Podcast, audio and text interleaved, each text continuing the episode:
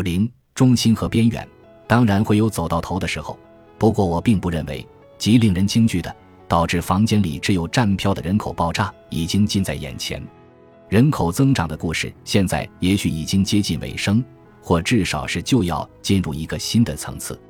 因为人口的最高速增长从未出现在发达的市场经济，而总是出现在发达经济的边缘。出现在那些不拥有能够维持自己生存的肥沃土地和设备，使资本家为他们提供了新生存机会的穷人中间。然而，这些边缘正在逐渐消失，而且几乎没有任何国家在进入这个边缘。人口增长的爆炸过程，大约在上一代就已经几乎波及到地球的每个角落了。因此，对于这样的推测，即过去数百年间人口无限制加速增长的趋势。会在未来无限期的继续存在，有充分的理由表示怀疑。我们可以希望并期待着，现在正进入扩展秩序的那些人，一旦他们用尽了剩余的机会，他们令人倍感担忧的人口增加也会逐渐减速。毕竟，非常富裕的群体并未呈现出这样的趋势，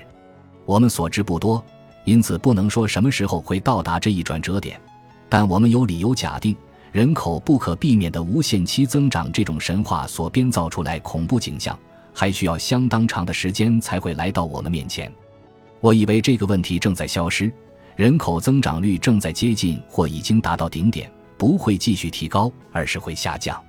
人们当然不能言之凿凿，但是只要没有蓄意的介入刺激其增长，看来人口增长会在本世纪最后十年的某个时候达到最高峰。此后便会逐渐下降。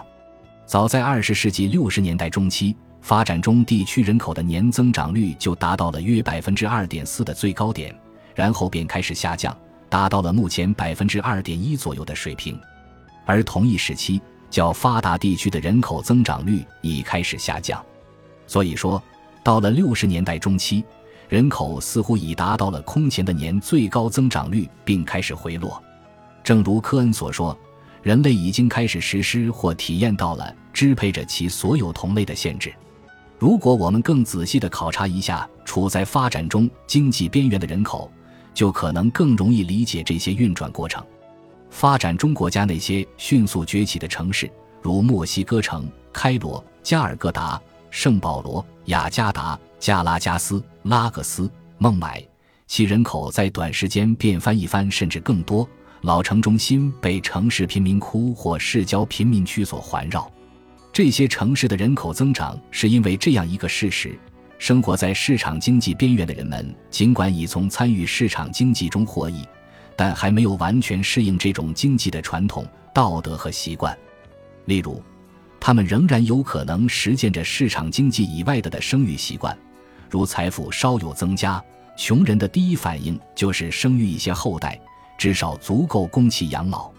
这些旧习惯正逐渐的在一些地方，甚至是迅速的消失。这些边缘群体，特别是最靠近中心的群体，正在接受更有利于他们节制生育的传统。所以，不断发展的商业中心所以引人入胜，在一定程度上是由于他们提供了如何通过模仿使许多人达到自己愿望的模式。这些城市贫民窟本身就是个很有意思的现象。他们证实了早些时候提出的其他几个论点，例如，这些城市周围的农村人口并没有因城市贫民窟而减少，他们通常也从城市的发展中获益。城市为千百万人提供了生存机会，如果这些人没有移居到城市，他们就会死亡，甚至不可能降生。那些移居城市的人所以被带到了这里。既不是因为城里人有着为他们提供工作和工具的慈悲心肠，也不是因为富有的乡村邻里善意的劝告，而是因为听信了关于同他们素不相识的另一些穷人的传言。这些人因为听说能够在那里打工挣钱而去了正在发展的城市，从而保住了自己的性命。这些人所以能够保住性命，是因为他们向往甚至贪图更好的生活，而不是因为别人的善行。而且这样做的效果要比善行更好。乡下来的人虽然不可能用抽象的概念理解问题，但是他们从市场信号中得知，当前已经不足以支付城里富人消费的收入，被用来向另一些人提供工具和生计，作为对他们工作的报偿，使那些没有继承下可耕地和农具的人能够生存下来。当然，就某些人而言，生活在城市贫民窟的人士有意选择了贫民窟而不是乡村作为他们生息之地，让他们承认这一点是很难的。但正如恩格斯在当时的曼彻斯特贫民窟里发现的爱尔兰和英格兰农民的情况那样，事情确实如此。这些边缘地区贫困的主要原因是，受经济边际效用支配的是那里的居民，而不是乡下人。第三世界的政府管理经济的努力所产生的逆循环效用，以及这些政府向既得利益的劳动者或误入歧途的社会改革家们做出让步。在消灭边缘群体就业机会上表现出的能力，也是个不容忽视的因素。最后，人们有时在这里可以直接目睹一些以最明白的形式表现出来的选择过程，即受到商业道德最残酷而明显打击的，并不是已经学会了以相对较先进的形式实践他们的人，而是那些尚未学会如何应付他们的后来者。生活在边缘的人还不能完全服从新的习惯。他们也亲身体验了更先进的文明习惯给那些仍按部族和村落道德思维的人们所带来的首次冲击。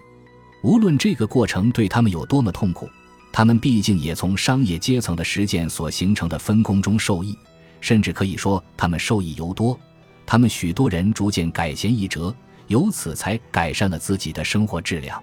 他们的行为至少要有些最起码的变化。这是他们同意进入已建立的较大群体，并逐渐增加他们在总产品中所得份额的前提。依赖不同规则体系生存的人的数量，决定着哪种体系会占优势。这些规则体系未必是广大群众本身已经完全接受的体系，而是一个核心群体所遵循的体系。越来越多的人聚集在这个核心群体的周围，分享着不断增长的总产品的收益。那些至少部分接受了扩展秩序的习惯并从中获益的人，在这样做时，常常并没有意识到因这种变化最终要付出的代价。不仅原始的乡下人会得到这些残酷的教训，统治一地臣民甚至消灭其精英的军事征服者，也常常在日后不无遗憾地认识到，要想分享当地的利益，得入乡随俗才成。